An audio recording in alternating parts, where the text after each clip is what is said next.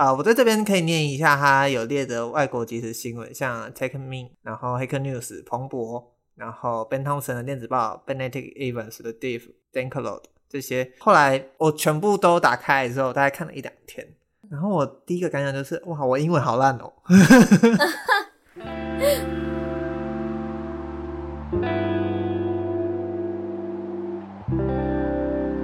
欢迎收听世界尽头深夜酒馆，我是立伟，我是克劳高雅。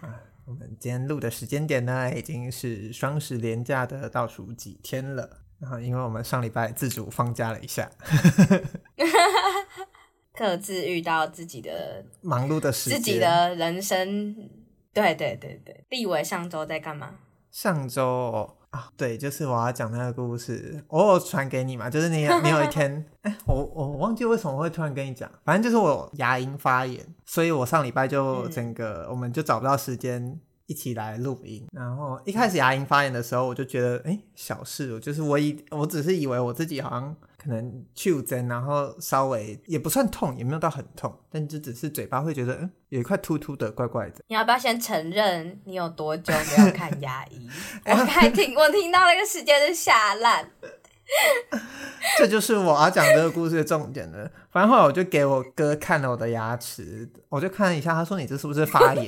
我那时候才心里有牙龈发炎这四个字。出现就是 对我来说，我一直以为他只是哎痛痛的，然后我想说，那我就只好约，就是这种事情就也没办法预约嘛，所以我就那一天就去就去排队看牙医这样子。等到我一坐上那个睽违已久的诊疗椅，对对对，诊疗椅，嗯、然后打开的时候，医生就说：“哦，很久没洗牙齁。”我说：“嗯，对。”你知道我就是多年来没有去看牙医的那个奇怪的，要说什么？愧疚，愧疚也有，然后还有那种多年来一直以为自己牙齿很健康的错觉，就在那一瞬间全部幻灭。哦 然后他就开始帮我洗牙，他就说我因为我牙龈发炎，所以会更痛。我就在回想，他居然是先帮你处理洗牙，而不是例如先帮你治疗牙龈发炎。因为后来他就说，反正我这礼拜才要再去回诊。但我后来觉得好像这件事，就是我的这个状况。以我会痛的那一块来说，好像不是什么大事，因为我其实隔那一天回去，然后隔天那个那个地方就不会痛了，所以我猜他只是觉得就是一般正常，没有做好牙齿保健。他没有开药给你？那时候他就跟我讲说，每一餐都要刷牙哦。他就看完的时候就跟我讲，我想说，嗯，就这样嘛。我想说，那应该是我去结账的时候才要拿药给我，然后就去结账。他就说，呃，记得餐餐要刷牙，要用漱口水哦。我就问那个柜台的小姐姐说，诶。所以没有拿开药吗？他说嗯嗯，我们没有哎、欸。然后他就找找找，从我的抽屉拿出来一条牙周式牙周式，然后就说不然你用这个好了。然后他就告诉我怎么用。然后他说最重要还是三餐要刷牙。我就说哦好，因为就是我跟克劳高雅讲的时候，他吓到嘛，因为我离我上次看牙医的记录，我跟你讲多少年，其实应该比那更久。五年，我觉得应该更久。因为我我记得我大学是没有去看，对不起，我会改善。所以我才说，不是重点是你五年没看，然后都没有出事，也算是牙齿很健康啦。但后来他在诊疗台的时候，他就有说，哎、欸，下礼拜要来回诊哦。如果下礼拜还没好的话，可能就要看是不是。那个牙周病，然后当下心里想的时候，其实很恐慌，因为我想说，牙周病这不是一个只会在电视上看到的一些恐怖名词吗？然后我就很慌张，然后我下走出诊所门外，第一件事就是查牙周病，然后查到关键字就是全台湾百分之九十的人都有，我就我就松一口气啊，原来是大家的疾病啊。然后他就说要回诊，要拔智齿。啊！但你的智齿是怎么样？他有说吗？没有啊，他只是说智齿没拔。哎，那下次你看你要不要回来拔？我就因为我我那时候就是想说，好，医生都听你的。我我希望我这次别过。柜台小姐跟我讲说，那你下礼拜回来要看那个要拔智齿哦，还是你要你看你要一次拔几颗，还是你要一次只拔几颗？我就说，那会打麻醉吗？会会会，他说会会会会啊会啊会啊，我就想说啊好，那没关系，一次全拔就好了。就我已经一次全拔，一次全拔会怎样吗？我不知道你的智齿状况是怎么样，但是我比较少听到一次全拔。那请你，请你跟我讲，你那时候是做了什么？刚刚跟我讲，我还可以改，我还没去看啊。Uh, 我 我跟你分享，我有一个朋友，但因为他的智齿都四个都长横的，所以他一次全拔是呃入院住院三天，但是是给台北很好的医生拔，然后但他就是。那三天都住医院这样子，但但我没有，但我没有，我我好像分两三次拔，但我的状况比较明显，是因为我即使没有长痕，但也没有完全长直的，但它算是好拔的，只是因为我大学发炎过好几次，所以呃分次拔掉，然后好像前阵子又有发炎，然后又再把它拔掉。然后拔了两三次，只是我自己不是一次拔完的人，所以我没有想到有人会一次就拔完，因为通常还是会想要让你分个一两次，呃，就两三次拔之类的。他有跟我讲说可以分两次，就一次拔两颗这样子。然后我想说，对，就通常可能会拔上跟下，因为下通常比较不好拔。哦，因为我想说都会打麻醉，所以不是，还是你其实是感受得到他在干嘛？你感受得到啊，就是你只是不会痛，只是例如他把你的牙齿撬出来的那个晃动感仍然在你嘴巴里发生。你打麻醉又不是全麻，是你不是不是就是三二然后睡着，哦、起来以后拔好，不是这个状况啊。对对对对，我以为是这种哎、欸，不是不是，没有人跟你拔牙全麻的。那 完蛋了！等下智齿是在哪里啊？但 但没有那么可怕，智齿在最后面一颗，最后面。然后它是拔完还会再长出来？上面的通常都比较好，不会啊，不会。哦，那为什么你说什么你发炎，所以又在拔？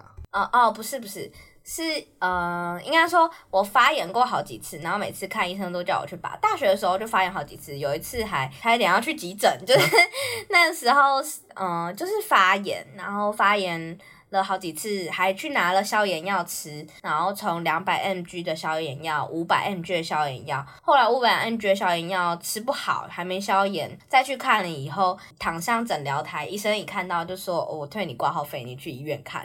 他叫”他叫我去医院直接打消炎针，然后但我去医院以后，觉得我还是不要去急诊好了。我去急诊跟他说：“哦，我牙齿发炎，然后牙医叫我来来急诊室。”我觉得。有点有点 creepy，有点怪，所以我就还是慢慢的去挂号，然后去挂号以后，医生觉得好像也不用马上打消炎药，那我们再吃吃看更重的消炎药好了，我们吃一千 mg 的消炎药，看有没有效，如果有没有效的话，再打麻醉针，oh. 呃，再打消炎针，对，所以后来是吃到一千 mg 的消炎药，然后有好，好完以后才可以拔掉，所以支持赶快拔是好事哦。如果他发炎，我现在应该会感觉到痛，对不对？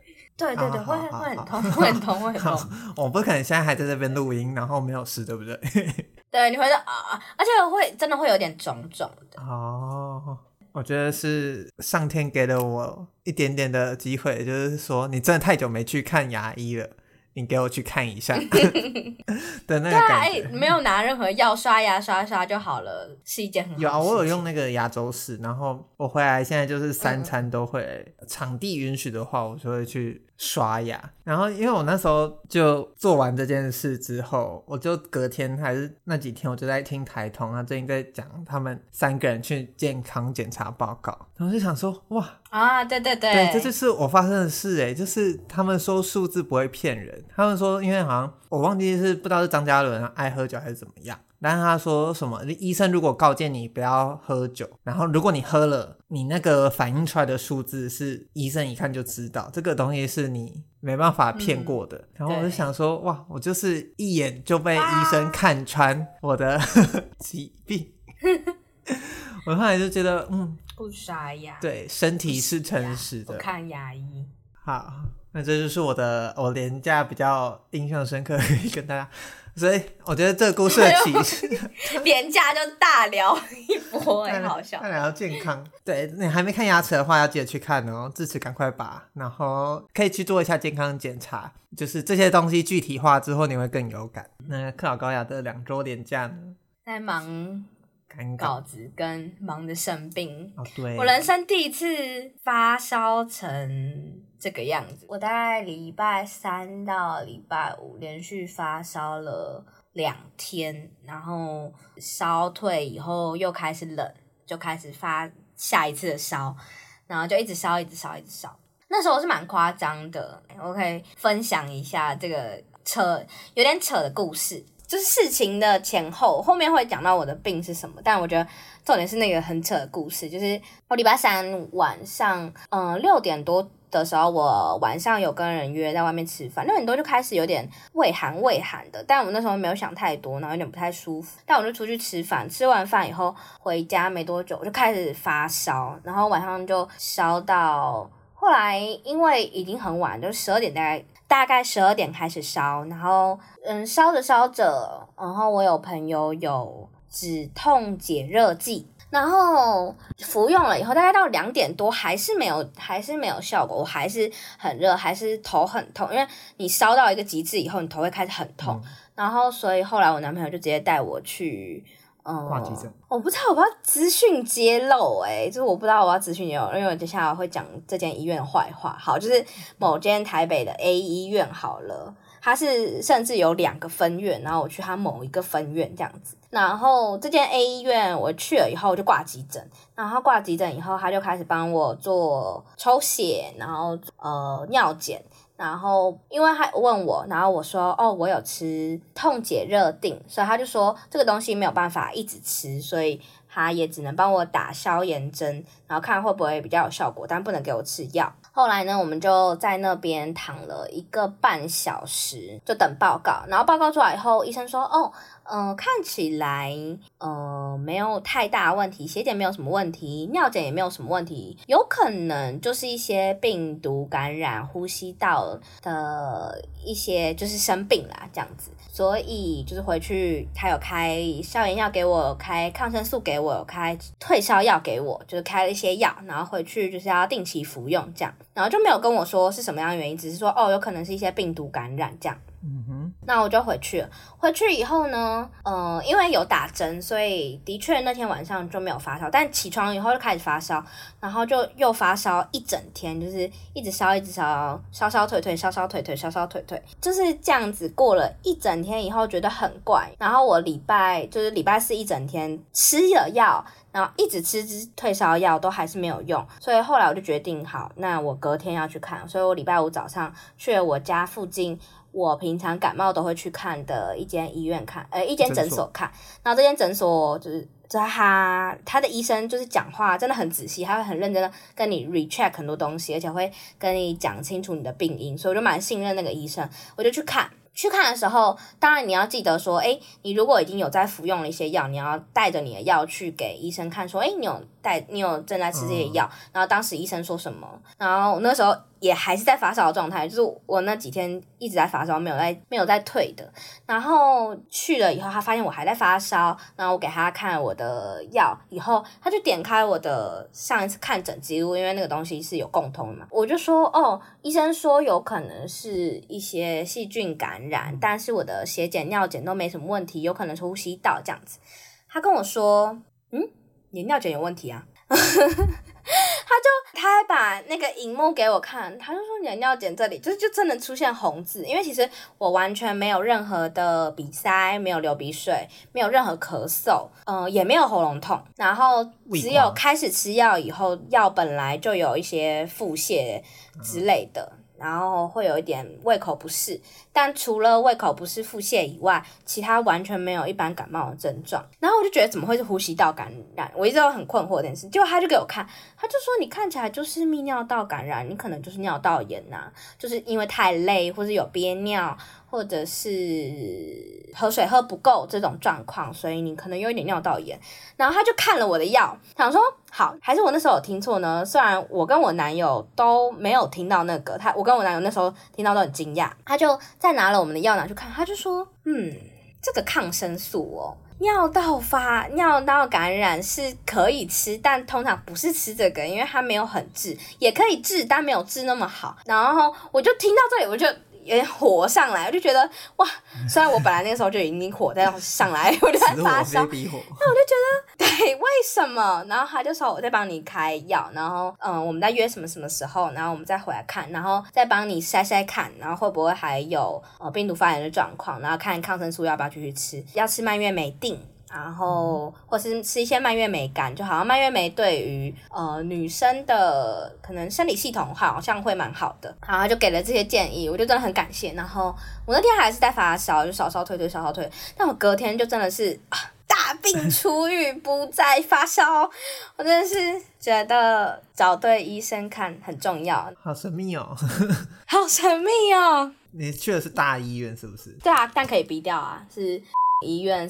分院啊，这么大哦，大医院吧？对啊，很气耶！这真的会，我就这样烧了好几天呢。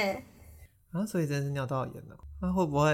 因为我也超级常胃刮，然后也是没有流鼻水，没有喉咙痛，没有怎么样，就是胃刮发烧。胃寒发烧吗？但我通常，我我大概都知道我什么时候身体会开始这样。就如果我那一天有。啊、呃，流汗吹到风，加上那一天晚睡，加上那一天有冷到的话，就大概这几个条件凑起来，我那天在洗澡的时候，我大概就会知道，哎、欸，你好像 要发烧了。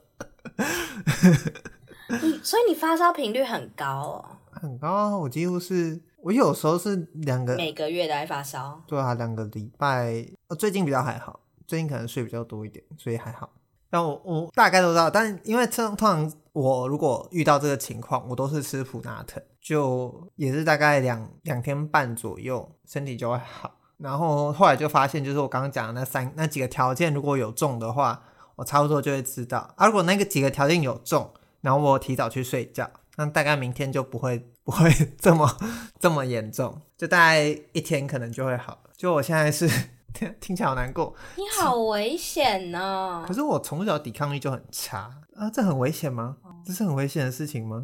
我是说，我是说两周两周发烧一次，因为我觉得我我上次发烧是七月，我觉得我两个月发烧一次都已经不是不应该是一个常态啦。就是，可是我那种发烧有点像是我如果吃吃个普拿疼，然后。那四个小时就会没事，是发低烧还是发高烧？我觉得是低烧，就是我勉强我是可以撑住的那一种，就不是那一种，不是 COVID 那一种。COVID 那个真的是我很痛苦，因为我真的是很长，我就会传讯息给我朋友说，哎，我今天不舒服。他说你又不舒服，你怎么那么长不舒服？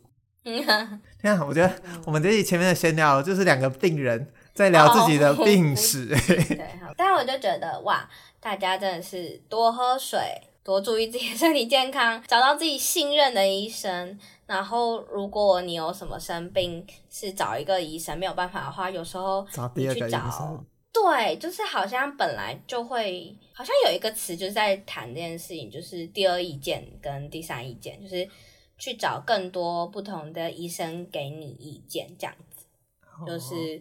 这样子会蛮好的，多喝水，然后尽量减少睡眠不足。哇，吃的我们两个讲这个好好 好没有说服力哦。我在想，如果我们哪一天出一个那个强迫自己要早睡的挑战，我们会怎么样？哎、欸，说不定我们会热从此热爱上早睡，早睡然后但还是不执行。欸、但是当兵那个时间，当兵的时候真的是早睡到你会觉得哇，六原来生理时钟六点起床是一件有可能的事情。那你那个时候也会两周发烧一次？哦，当兵最后我去教招的最后一天，七天而已，最后一天我就有感觉到我在烧了，但我那时候硬吃普拿疼把它降下来，因为那时候还是因为我知道那个烧不是 COVID 烧。就是我是去教招，嗯、但我是去教招回来才得 COVID 的。但是我知道那个烧是我很哎、欸、老朋友的烧，所以那时候我就是吃普拿疼。你又来了。对对对对对对，就把它降下来，然后再捐。哇，你是你根本就有囤普拿疼吧？啊，我在军中有烧到送急诊，那是我人生第一次送急诊，但我那一次送的非常的心虚，啊、但因为因为那一次也是。我不知道为什么，但那一次也是，反正老朋友来了，我好像 我好像上个时代在讲月经哦。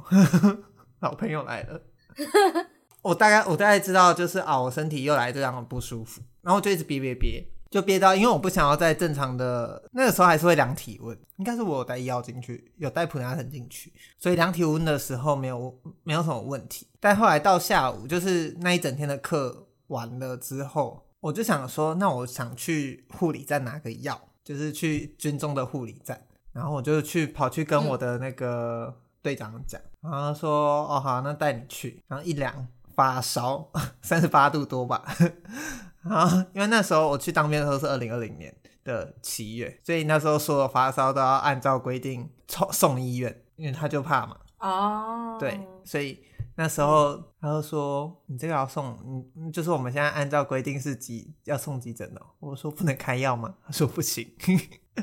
然后我就第一次搭着军中的那种救护车去。好远的，反正某个医院，我心里就想说，不就是发烧吗？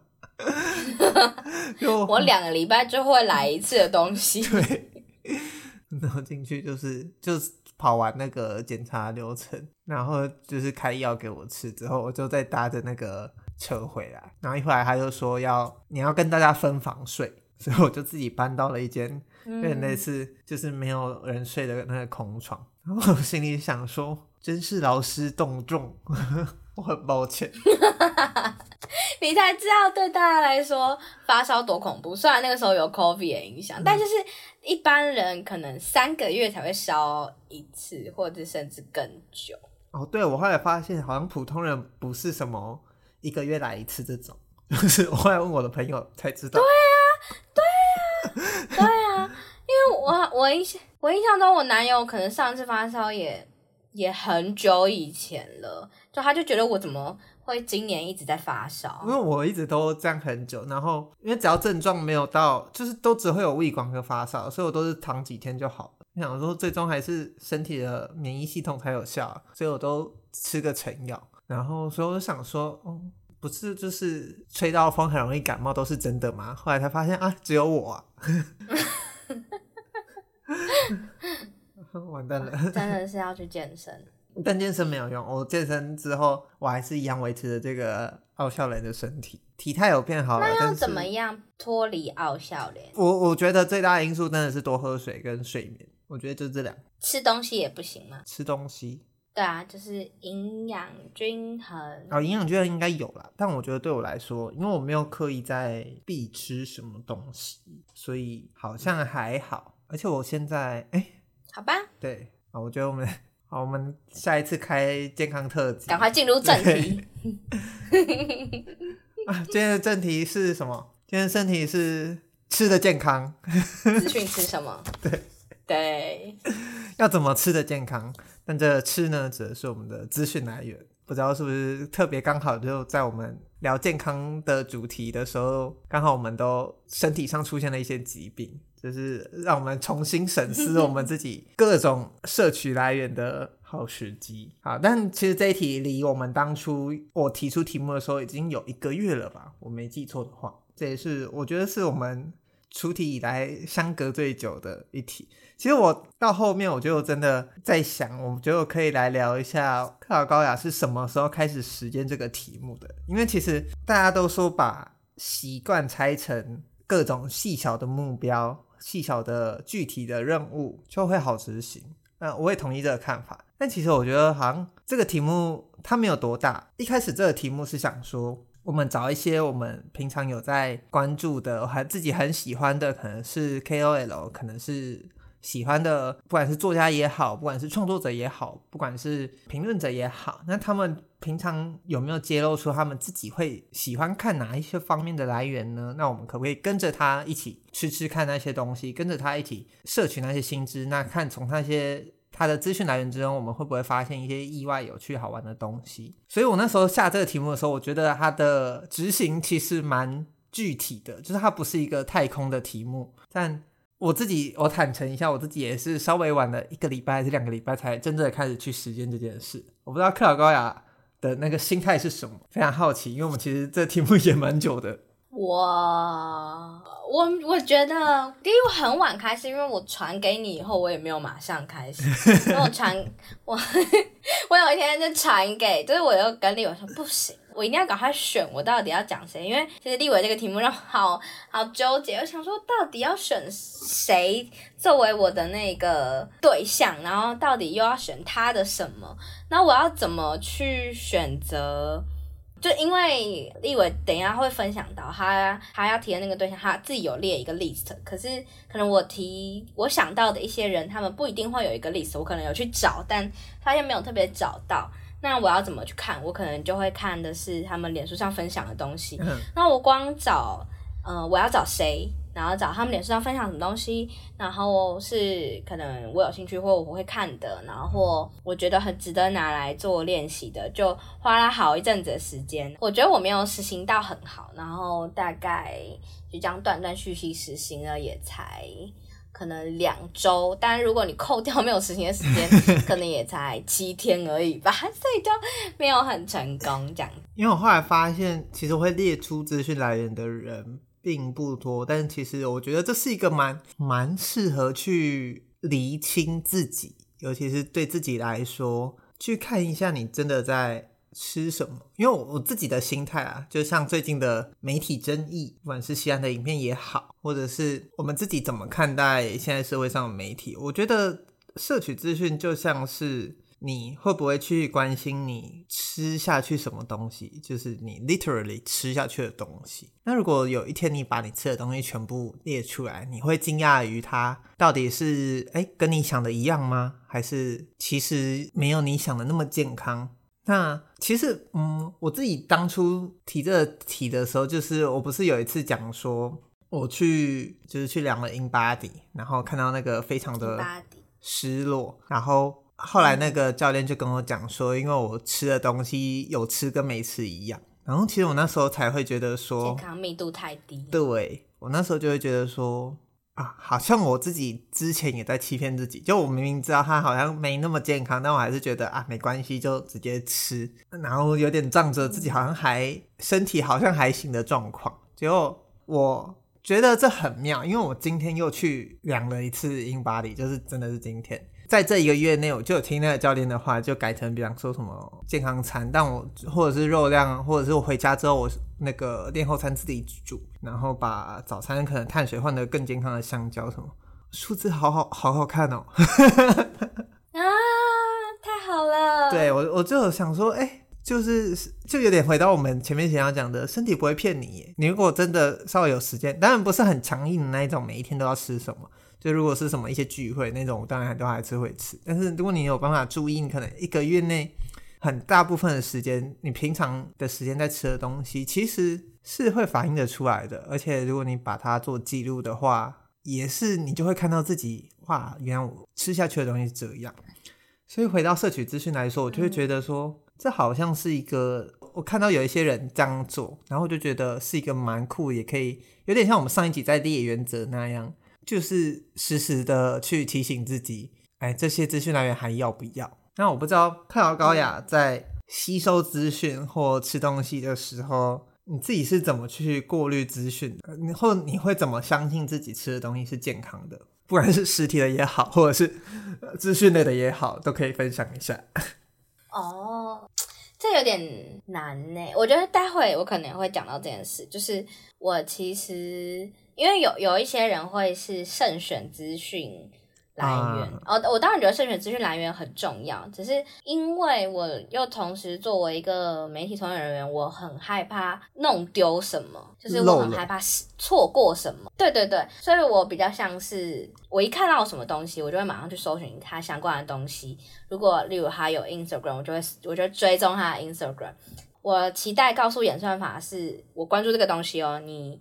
你未来要推它相关的东西，请推给我。就算我可能不一定有空看，因为有些人会说，例如整理的那些东西，不会每个都看。嗯、可对我来说，我只要有追踪它，我就有机会可以看到它。就不管是可能，例如我觉得现在很多人在 Instagram 上面讲一些 AI 的知识，嗯、可能这周 AI 的新闻这种的，我比较像是我每一个都都追，追完以后我会知道说。这个东西，我觉得，我觉得他没讲好。我觉得他讲话的论述很不合理，或他提出来的说服度不够。嗯，然后或者是我觉得他分享的东西太狭隘了，或是我不喜欢他这样的分享方式，那我就会慢慢的筛选。所以以美食来说，就是我每个都去试试看，然后再挑出我自己喜欢的东西。我比较像是会广泛的去摄取，然后再挑选我自己喜欢的东西，这样。有一个问题，我还想问克劳高雅是，像我们刚刚讲到 那个，这好像不在那个上面。我都很期待你分享，然后你提了一大堆问题，我好害怕哦。你是这样，那那你要反提问题给我啊，反反提，对，你可以反提给我，没关系。我在那个环状岛那一集也是这样诚惶诚恐，很怕你随时抽考到我没有做到笔记的部分。我觉得我想问一个问题，就是像我自己在前阵子。那个西安是发布那个媒体影片之后，我有看到我有个朋友，他说 吸大口气，吸到都收进去了，就是这种西西兰来了。好，对，那时候我就看到有一个朋友，他就说他觉得那些看完影片却还不主动在你的动态资讯墙上封锁那些媒体的人，他觉得你们是真的有心想要一起为这个改变尽一份力嘛？他就贴出来一张他在。脸书上，他封锁的基本上是台湾所有主流媒体。然后，其实我自己那影片也带来很多讨论回响嘛。然后，当然也有引起各多各种不同的人的思考。然后，所以在这边，我会觉得，我会想问，就是你自己身为媒体从业人，你觉得你会封锁特定一家媒体的来源吗？还是你觉得这是一个对身心健康其实是好的或坏的，或它有带来某一个层面的影响？就是或者你对现在听的听众，在怎么去知道吃的东西上面，你都是怎么看的？我觉得，对对，我刚才听到你说那是你朋友吗？我朋友朋友的说法，我不知道他封锁了到底是谁们。各就是三立、TVB 也是中天、自由，各反正就是大大媒体们。那他有订阅谁啊？哦，我没有，我没有，我没有下去问。那还是发在东西。就是就是我我刚刚很很 confused，就是我就会觉得，我觉得这件事情是一定可以做的，只是我觉得这件事相对来说很极端，因为你你把它封锁掉了，代表如果有例如好的意见领袖、好的分享，或是你的朋友有对于这篇文章那么好的意见，都会一并被你封锁掉。对我来说，这件事因为极端，然后没有那么好。对我来说，就是比起封锁，你还不如讨论，例如。就是加入讨论，跟他说不可以这样做，或者是我有一个老师，他就会说他非常常，他虽然前阵子很忙，但他还是会很常做这件事情。是他看到一篇新闻的下标不对，他认为一篇下标失当，他就会打电话给那个新闻台说，呃，他觉得这样子的下标是不对的。然后就是读者的反馈，就是方念轩老师，他一直长期以来都会做这件事情。我觉得这件事情，当然你听起来很很轻微，可是这件事情，我觉得比你封锁它还要更有效益，更更有可能为这间媒体带来一些不一样的东西。然后，因为我也不知道你的朋友是谁，然后他除了做这件事以外，还有没有做其他事情？只是我觉得。比起比起 filter 掉，好像选择好的，然后告诉不好的不可以这样子。当然，最不好的你还是可以把它封锁掉。例如，现在有很多自称媒体的媒体，但他们不是那么好的资讯来源，我可能你说，欸、你说不一定啊，不一定，不一定，但。啊，对对对对啊，内容农场这种的，那你可以把，你当然可以把它封锁掉。我觉得我也，我印象中我可能也有封锁掉一些东西，或者我也会尽量让一些，我会很常在脸书上面说不要再显示类似贴文啊，你还是会用这个功能？对对对对，或者是说，嗯。停止显示某个专业三十天，我会做这种事情，因为大家都是演算法，演算法。那既然我们把演算法讲的好像很厉害一样，那你就让他做一点事情。我在 YouTube 上面也会做类似的事情，告诉他说不要推荐这个频道给，我不喜欢这个频道。我就觉得，就是既然他都设定了这个东西，虽然你也不知道它的功能性、功效性是多少，但你至少可以用一点自己的行动告诉你的演算法说不要，我不要这个东西。那你你怎么去拿捏那个沟通跟封锁的界限呢？就是比方说，我今天我今天我要去吃一家店，我会先看他的评价，然后我吃了之后觉得它不好吃，那我到底是要留下给他改进的建议，还是要给他就直接不再来了？那呃，我觉得刚刚讲那个方式可能会有用，因为刚你刚刚讲那个方式让我想到，很多人遇到议题的时候，把行动只放在网络上打嘴炮，但是其实有一个很重要的事情，大家可以去做，而且不难，就是打电话给你选区的民意代表，这件事一点都不难。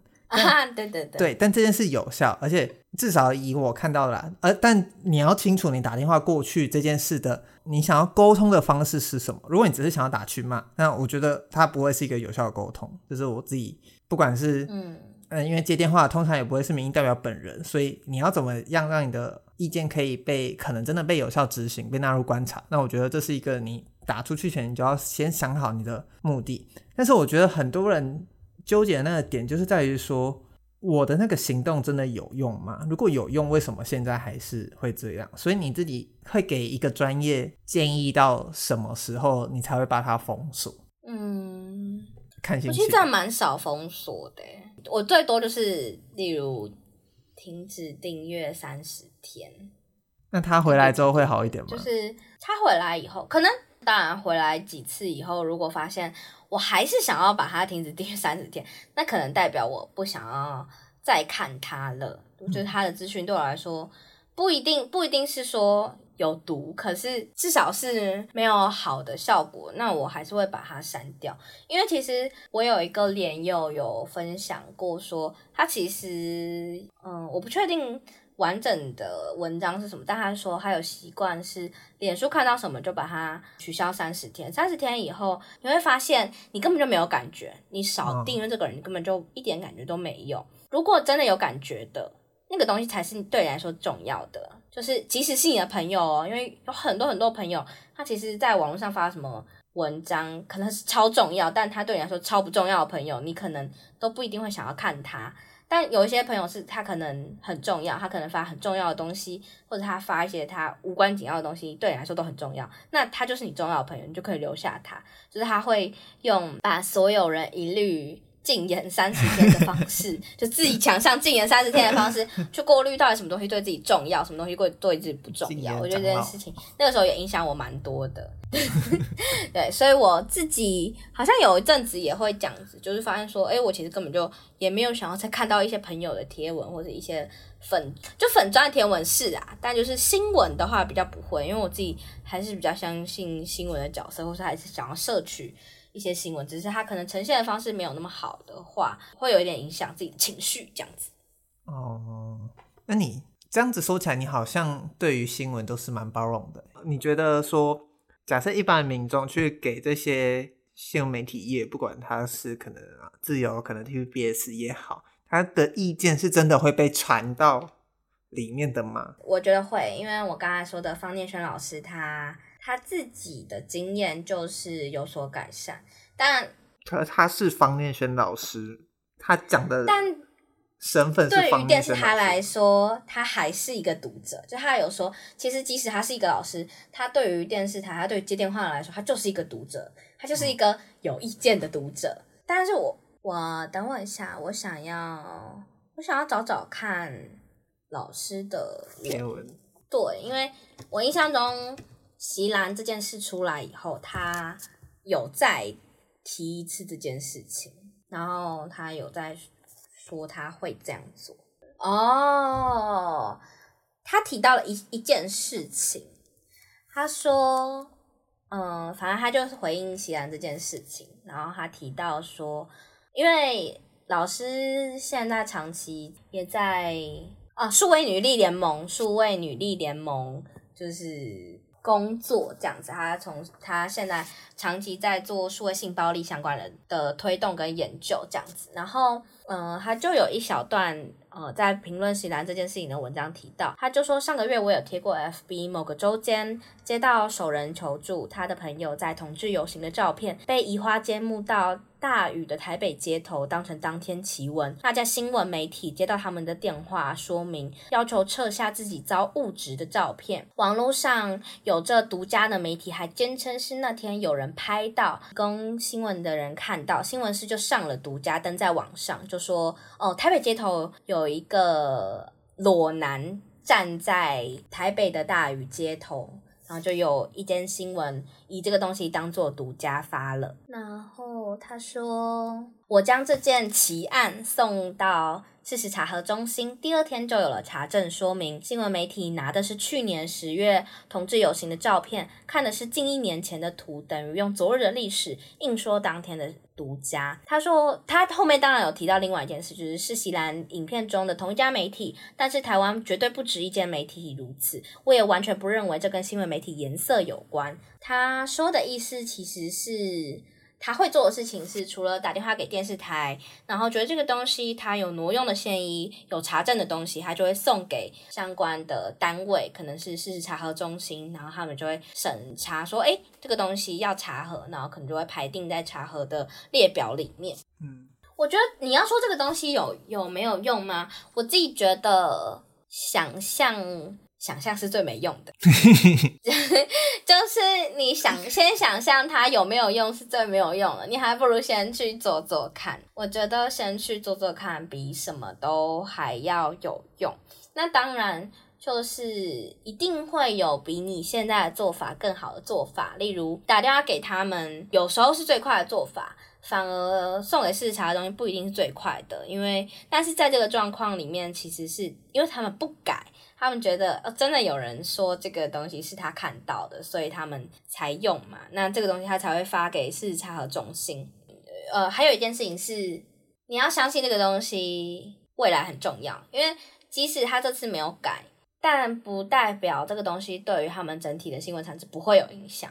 嗯、他们下就是这个东西还是有一点杀鸡儆猴，虽然你你鸡没杀到，但你猴警到了。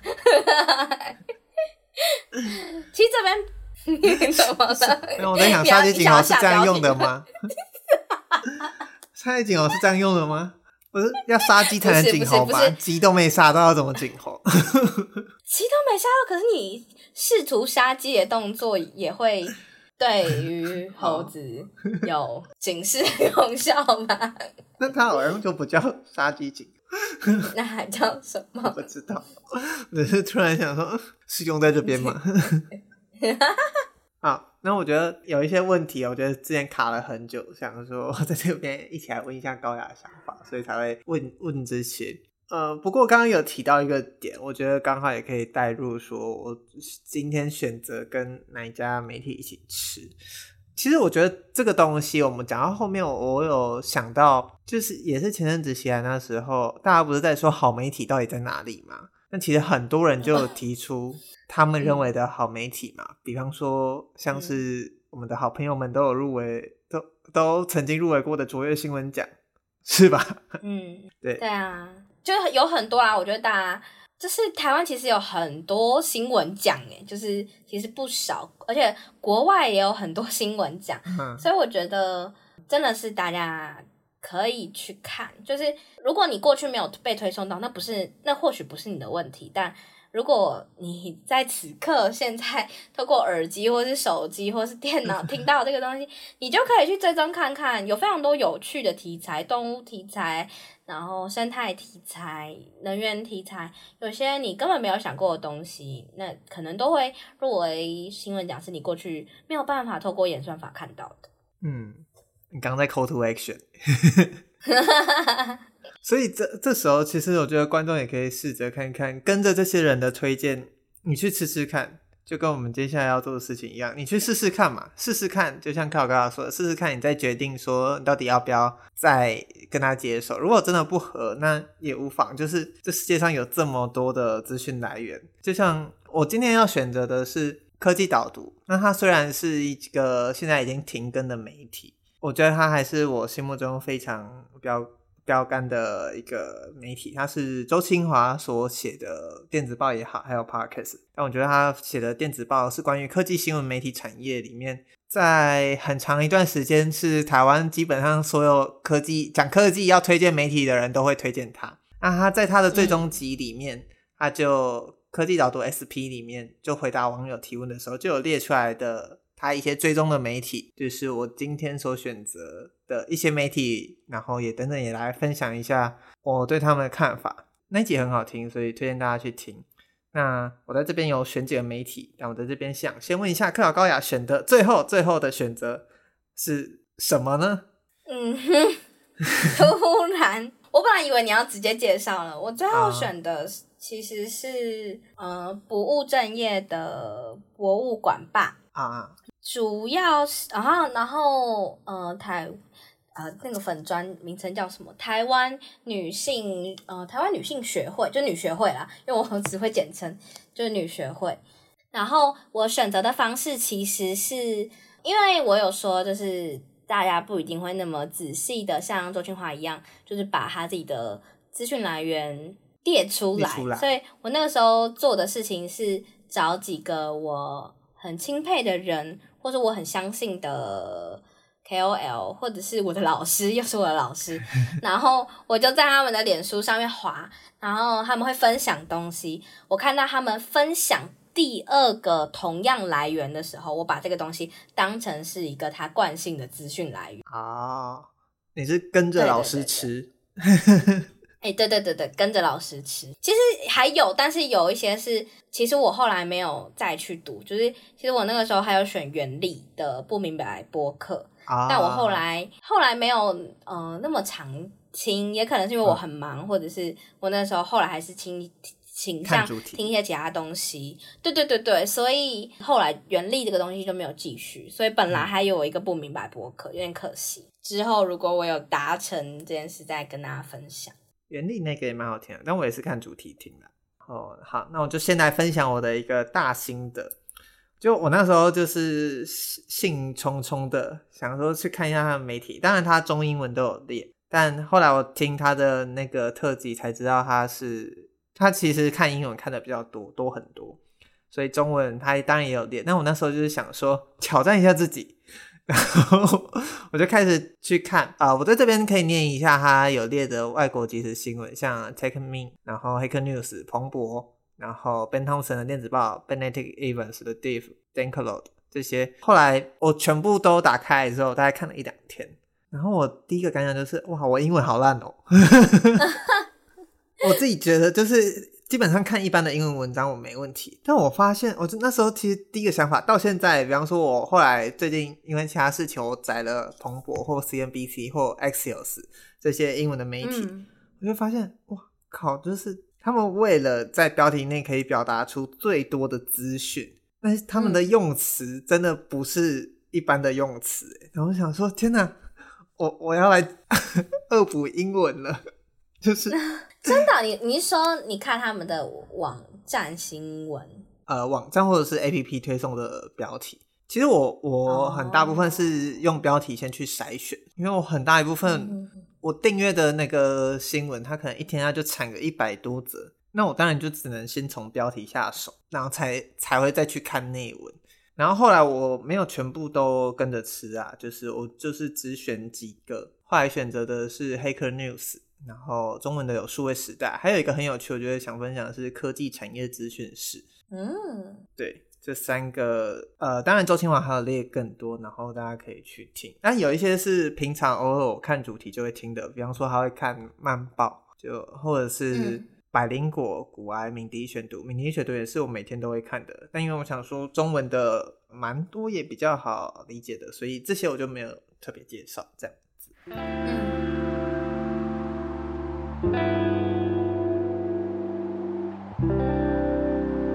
那我来介绍我这边刚刚提到的第一个是 Hacker News。Hacker News 呢，它是一个啊，其实它的网址名是 news.ycombinator.com。那 Y Combinator 算是戏谷一间非常非常知名的新创加速器。那之所以会说加速器，就是因为它有非常的呃非常多的媒合，然后比方说跟投资者。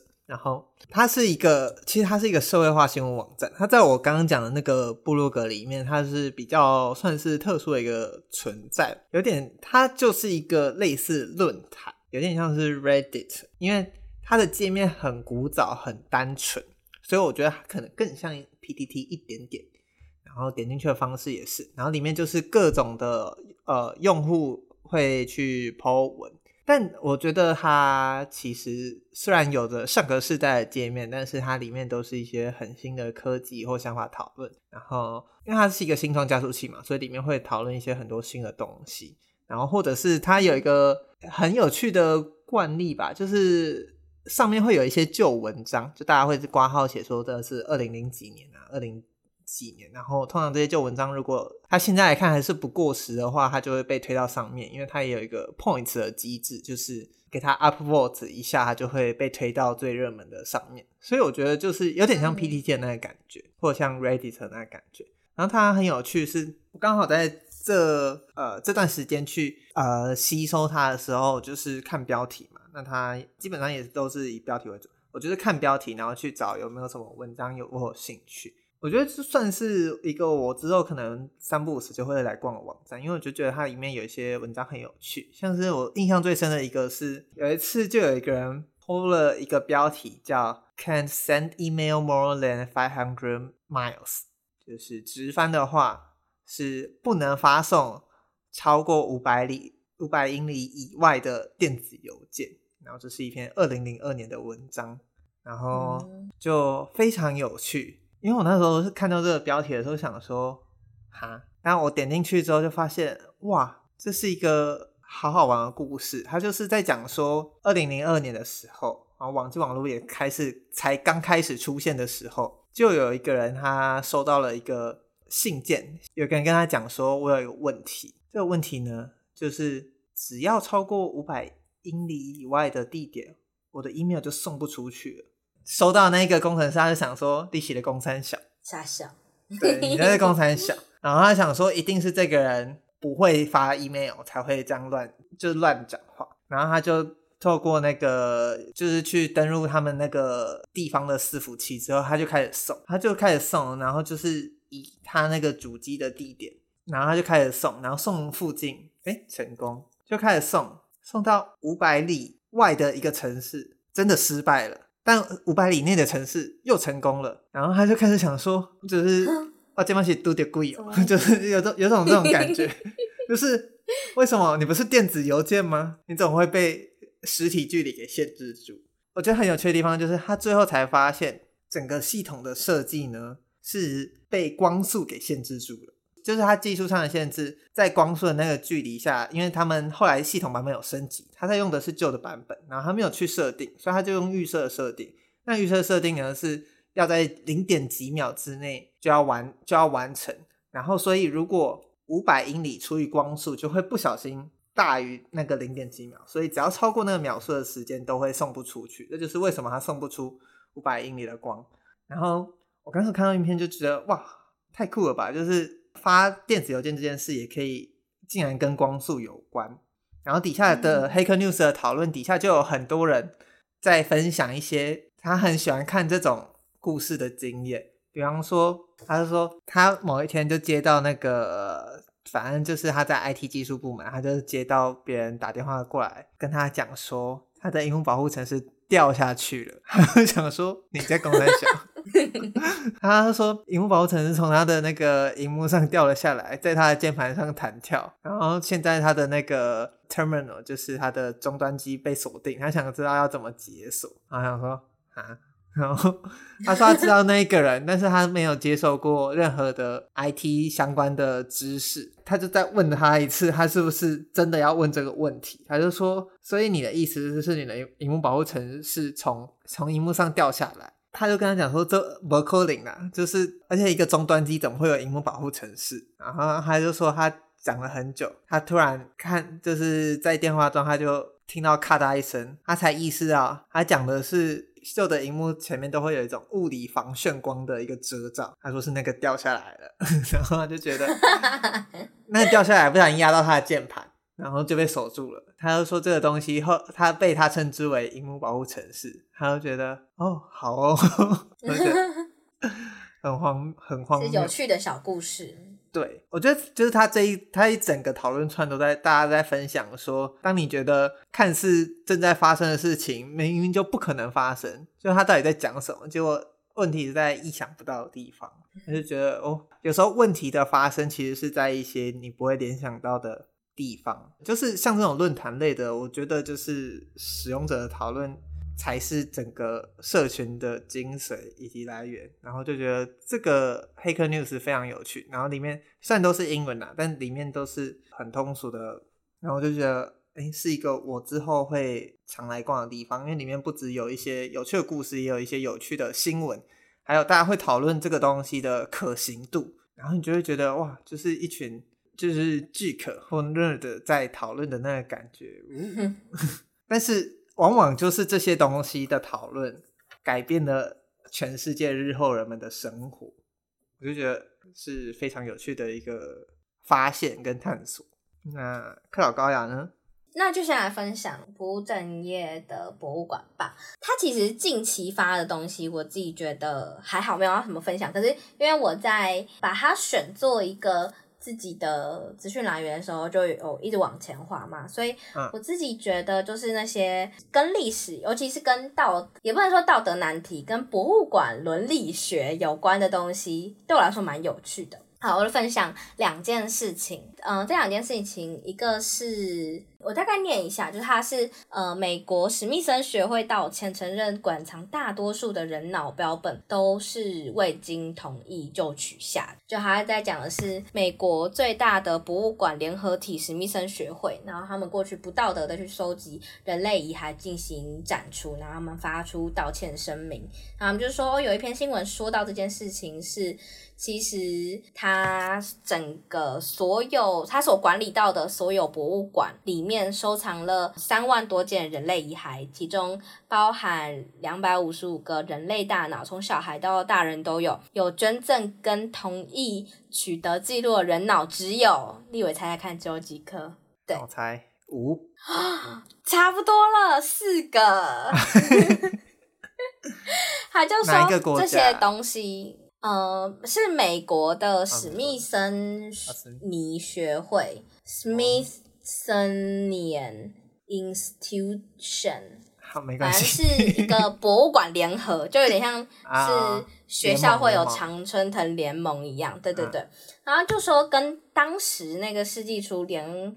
人类学家他们在研究的时候没有那么习惯做这件事情有关，而且尤其这些遗骸大部分都是有色人种，尤其是非裔族群跟原住民，这件事情在过去没有被那么注重，大部分都是人类学家。跟科学家 从停尸间拿走，甚至是私下盗墓挖掘出来的，很多家属都不知情，而学会一直都知道，只是一直不主动去谈。然后是，嗯、呃，过去他们也曾经被爆料说，有一个研究员偷过一个因为肺结核导。是他过世的一个女孩的大脑，然后因为他们想要纯种的原住民大脑，后来被发现以后才道歉并同意归还。然后后来这件事情在这篇新闻里面也有被提到，就过去其实也有这样子案例，只是一直都没有被重视。然后是因为这次的报道，呃，发现了这件事情，然后揭露这件事情，并且提起过去还有很多劣迹斑斑。就这份报告出来以后，新医生学会才承认过去有这样的事情，并公开道歉。然后再谈说好，那他们可能尽力去做遗骸的返还跟下葬。然后其实这篇新闻跟另外一篇新闻是也是有点类似，他就是在讲他在讲猎奇的人类标本。然后但这两件事情，我等下再讲另外一件事情是什么。但这两件事情都会让我觉得啊，原来看博物馆。不能只看热闹而已，就是因为其实我蛮热爱看博物馆的，然后但我就会觉得哦，原来其实博物馆展出了很多东西，我看到很多东西，或者是最 cliche 的博物馆电影是博物馆惊魂夜嘛，就是你看到那个东西，你觉得哇，原来博物馆有那么多有趣的东西，然后你可以跟那些东西呃跨时空的互动，虽然那个东西是用一个很逗趣、很荒谬的方式，说有一个晚上，呃，然后一个保全，然后在里面跟里面各式各样的馆藏发生各式各样的事情，但是其实它它有一部分也是在勾起你过去逛博物馆那种跨时空对话机，但你会发现说这个东西原来。这个东西原来还有它的历史争议，这个东西原来有还有注意到的一些呃展览的规范、展览的伦理，这个东西对我来说是提供了一个我对于博物馆过去到现在想象很不一样的观点，而且是很多层次的观点。比起观看展览的旅客、游客以外，我还可以去关注这件事情，因为其实我前阵子才在一个 YouTube 上面提到了一个。一个韩国的女性画家，他遇到的事情，然后类事情也一样类似是。呃，有一个有一间博物馆，然后他们要展出一个女性画家的终身的画，然后他们就跟那个女性画家签约，然后去收了各式各样有拿到或者有买有购买那个女性画家的画，然后后来收收收收收以后，那个女性画家去看的时候，发现诶，那里面有一幅画。不是我画的，但那个博物馆就说没有没有，这个是你画的。但 那个画家就对我来说是 我画的，我还不知道吗？对呀、啊，就是，但是他就说没有是你画，然后这件事情就导致韩国轩然大波，然后后来导致那个那个女画家封笔，她就从此不是不再作画，然后她也搬去离开韩国的地方。但对我来说，这个东西是过去在看画展根本就不会想过的事情，可是原来。博物馆可能博物馆也不完全都会是善良的，因为我会觉得哇，博物馆好佛，他们把很多东西做的很有趣，然后给我们看。顶多它会有展览的不全的部分，但你根本不会想到会有这种道德的问题。然后还有另外一个案件是我印象中就也是跟人类遗骸有关，然后标题是猎奇人体标本放不放？存放爱因斯坦大脑的马特博物馆被猛烈炮轰。然后反正就是有一间博物馆，然后还有展就是爱因斯坦的部分大脑切片。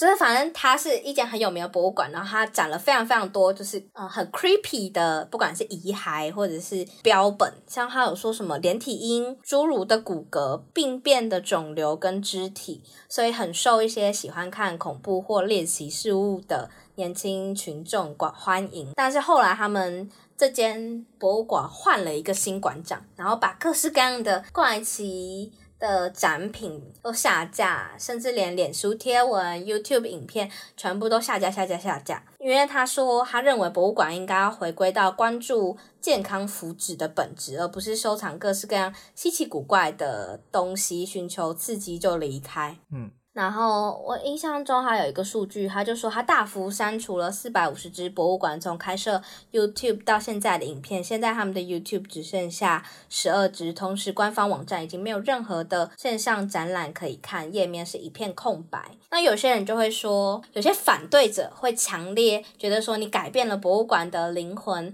就是这是博物馆精英的自以为，然后威胁了博物馆的灵魂，只有心理有问题的人才会觉得看什么东西都有问题，嗯、但有些专家可能会觉得说，嗯，还是可以理解这个做法，因为有很多东西他们还是有夸大、过于吸引年轻人之余，然后让博物馆慢慢的回归研究跟分享的那个本质是好的。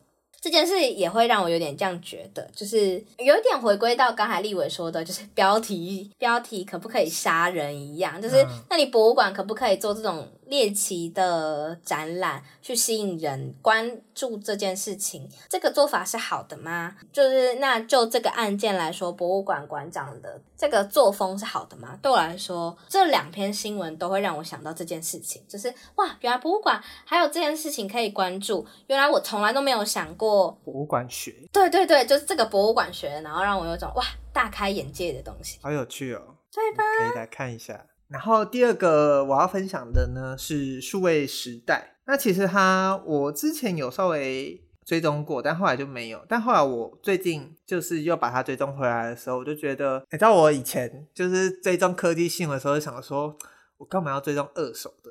要追就追一手的。要追就追新闻的英文的，为什么要看人家外电翻译过的呢？然后，但我觉得，oh. 对，但我那时候有这个心态，也不能说这个理由不对啦。但我后最近看数位时他，就会觉得哇，好感谢他们的翻译哦，也很好看吧？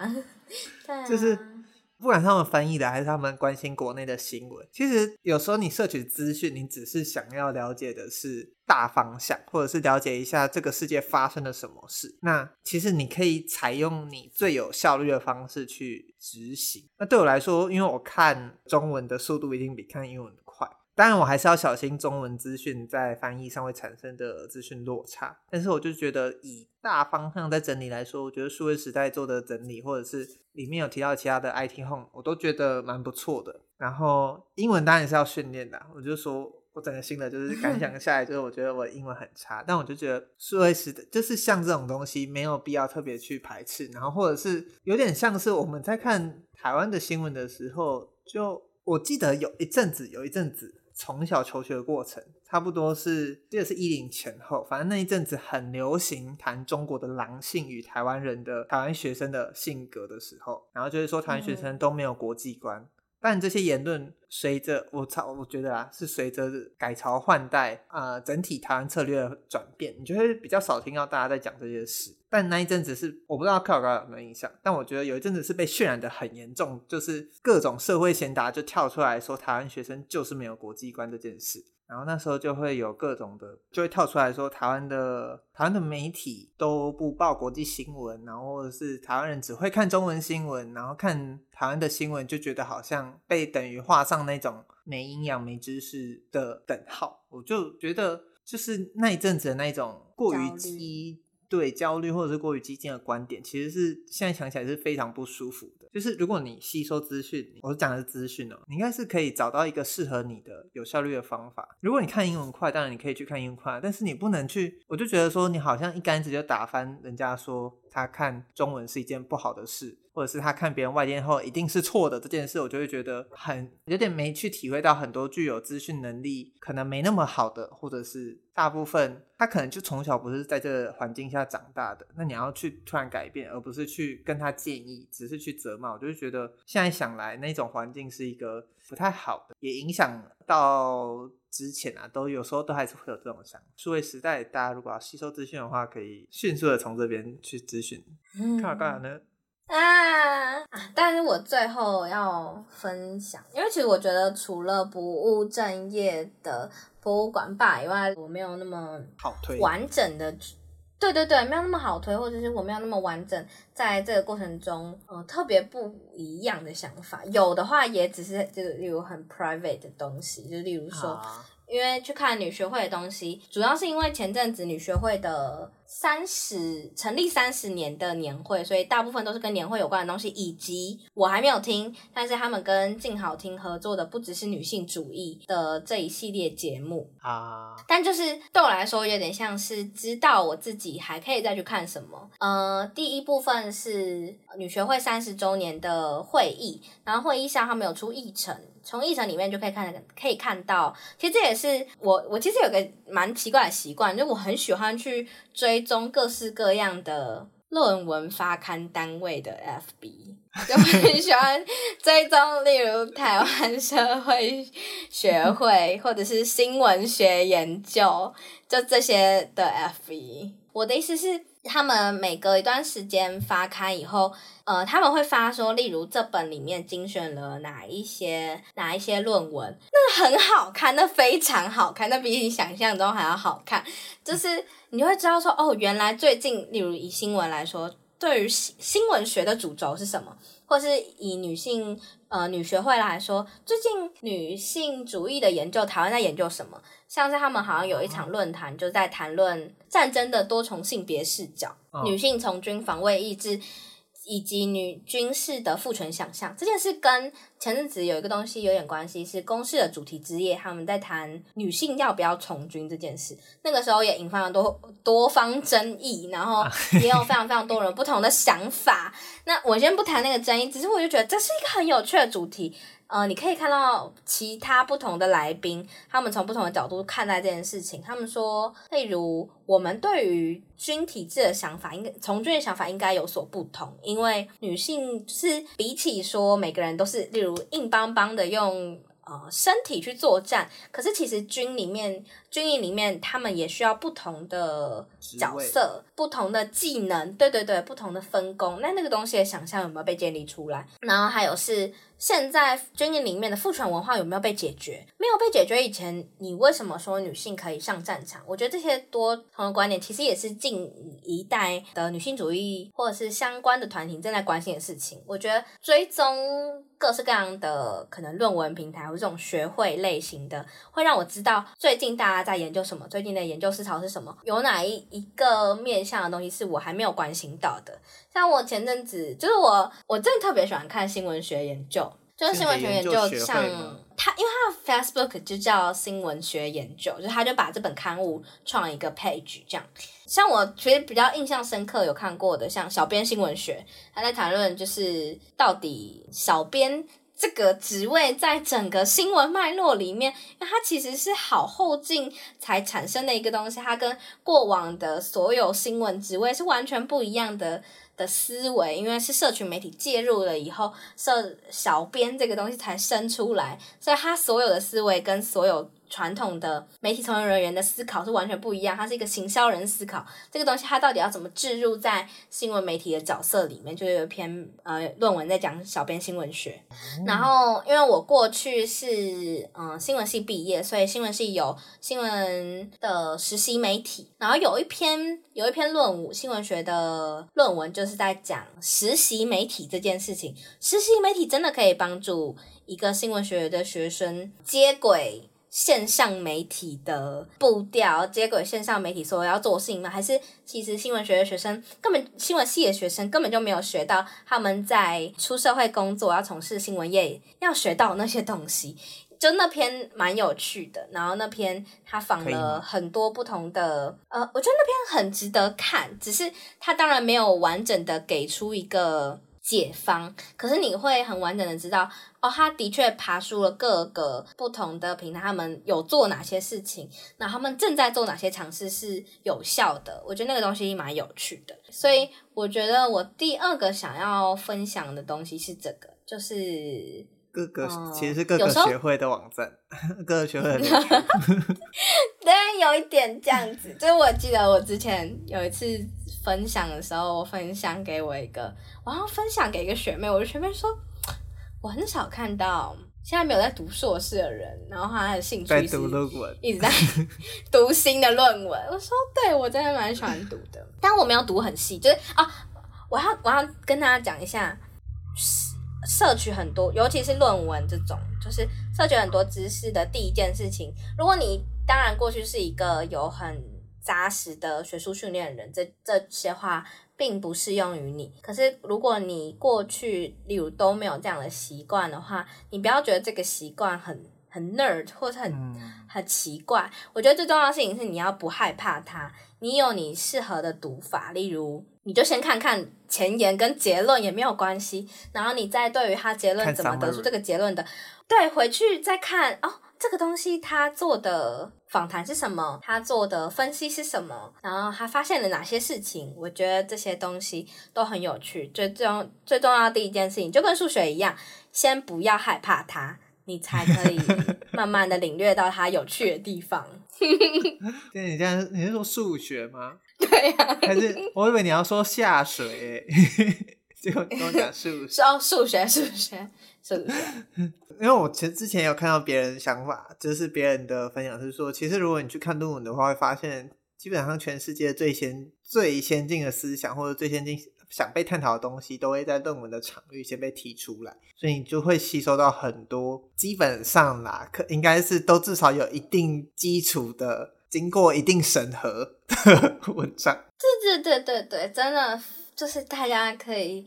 多看论哦，我记得我可以分享，我可以再分享一篇我觉得很好看的论文，但是它在哪里呢？我看一下，有另外一篇的标题看起来很有趣，是什么？看见空白，阅听人如何阅读漫画的延迟。对吧？你看，光漫画其实也超多研究者在研究的。你就是可以看别人很有系统在讨论漫画，就不会说出什么台湾的漫画都什么都 没有内容。还是说，啊你 那一个不会这这些昂啊？头臭。哦，有一篇我看一下啊，这个。然后这篇有点有趣，这篇是就是前一阵子女书店算是重刷了一本新书，叫《性别霍乱》，他为此开了三场论坛。然后第一场论坛呢，我就邀我就我就觉得诶很有兴趣，然后我就邀请小年跟我一起去女书店听这场论坛，然后。在听这场论坛的过程中，然后其他就是那本书《性别霍乱》，它是嗯，我不会念，叫嗯 Judith Butler，对 Judith Butler，他的 Butler，哦，果然是不会念，他的性别展演理论。然后呃，我就在我就在一边听的过程中，想要一边的。获取更多关于性别专业理论相关的东西。那我就在那边找论文，找找找找，就找到这篇，觉得超有趣的。就是他在他从美少女战士讨论 Juicy 哦，不会，反正就是性 这一位 这一位，对对对，这一位呃学者的性别展演理论。好，就是那个论坛上我们。就有读到，就有老师在谈这本书，然后我就想要更了解这个东西，因为当然书它是一个更长期的知识的荟萃，可是我觉得有时候你看一些论文，你可以看到一些很精彩的片段，有点像是一个很很美妙的精华，可那个精华本身已经是一个。例如极短篇，可是极短篇它并不是，它并不是就变得不精彩，它并不是就没有它的文学素养，它还是一个很好看的东西。我说极短篇是因为，呃，就是至于书来说，论文可能还是比较偏极短篇或短篇嘛。那，对对对，那所以像这篇，它就从。呃，美少女战士里面的几个角色，尤其是它其中有几个角色，它其实很难以去辨别性别，或者它不会特别给它一个呃性别的定位。然后就从这件事情去谈，呃，去谈这个呃女性主义学者她的性别展演理论，然后非常有趣。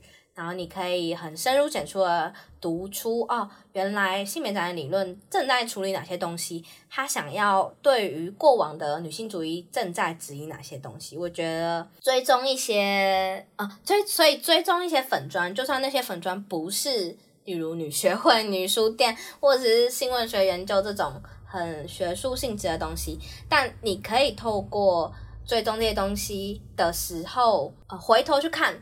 他的东西，例如你追踪他，他跳出来就一样。你点回去看看这些东西，往回去看，你就知道说哦，原来最近哪一个领域正在关心哪一件事情，然后各方的看法是什么。我觉得一个好的资讯来源应该要可以带给你这些东西，以及如果你已经选择了一个好的资讯来源来追踪，你应该要注意到这些事情。那我这边在最后再讲一下，有一个很有趣的是。科技导读的追踪名单上面，他也推荐一个科技产业资讯室，然后点进去看，就发现哦，这是一个公家网站的，就是他有着公家网站的排版，但是他在做很像科技新闻，在科技新闻媒体在做的事，我就觉得算是一个蛮酷的网站，而且还会去更像是在剖析各个产业跟市场，甚至还有专利情报和关键图表这些东西，我就觉得哦，原来政府有这个管道。对，超有趣的，就是感觉里面会有一些资讯。它是因为它是财团法人国家实验研究院，啊、它就是浓浓给你一种政府的观光感，但是它有一直在更新，而且更新里面内容也蛮有料。我觉得哦，要不是因为这次实验，我不会去找到这么一个低调的网页，是感觉就是低调到爆。然后里面就是主要是主打，比方说前瞻技术脉动，或者是产业的景气，或专利，或。韩国、美国、欧洲，他们的市场的科技的最呃最近在关注哪些方向？我觉得是一个蛮有趣的网站，在这边简短推荐给大家一下。那当然，我觉得我们推荐，其实我们还有很多自己平常在关心的来源，但我觉得这就是之后有机会我们再提到。其实我觉得关注媒体都好像是。就其实到最后，你也都还是要保持自己的判断啊。不管是你看的是别人的是外电，或者是你看的是论文，虽然论文经过审查，但论文有时候会因为经过审查，你反而很容易全盘相信。这个我觉得不管看什么文章，都还是要我自己都还是会保持一些平衡的态度，去至少放个戒心在我在读的时候。我不知道克劳高雅的在吸收资讯的时候是。诚惶诚恐啊，还是怎么样？我有，就是最后觉得可以，我我可能没有实验的很认真，但我可以分享这件事的心得是，我觉得大家在在获取资讯的时候，可以更有意思一点的一些 tips。就是既然我们用食物做比喻，那我想要分享的几个 tips 是，嗯、在获取资讯来源的时候，哪些时候吃什么，然后哪些时候吃哪一些类型的东西。然后你要留时间给自己吃饭，这几件事情是我觉得我跟大家都可以一起去练习的。是不是很多时候你太忙于自己的事情，你忘记吃饭了呢？你忘记摄取资讯，留给自己，不是你划过有看到，就算是有吃到，就是那个东西就跟你走过小吃摊，你闻到那个味道一样，你根本就没有吃到，你没有消化它，就是你留一点时间给自己，真的认真的点开你喜欢的东西，或者是认真的，可能像我有时我没时间，我就会把可能几个。呃，即时新闻的网站略扫过一遍，有时间我可能就会想去看一些纪录片，然后想去看可能报道者或者是端的比较长篇的专专栏文章，或者直接去看我，对对对，最近 正在看的一些正想要关心的一些东西的书，我只觉得这件事情很重要。你什么时候留给自己好好吃东西、好好消化了呢？我觉得这件事，呃，没有你想象中那么难。意思不是说你每天要花很多时间，而是你反而应该要把你想要吃的这些东西分类，哪些东西是你的素食，但你还是要花一点时间去吃。例如，快速看一篇，呃，例如八百字的新闻，根本就不是一件难事，但你忘记去吃，就你胃就会痛嘛，你就会胃穿孔，那你就是要去吃。那你要记得，你如果只有呃五分钟、十分钟的空档，那你。可以去吃一个素食。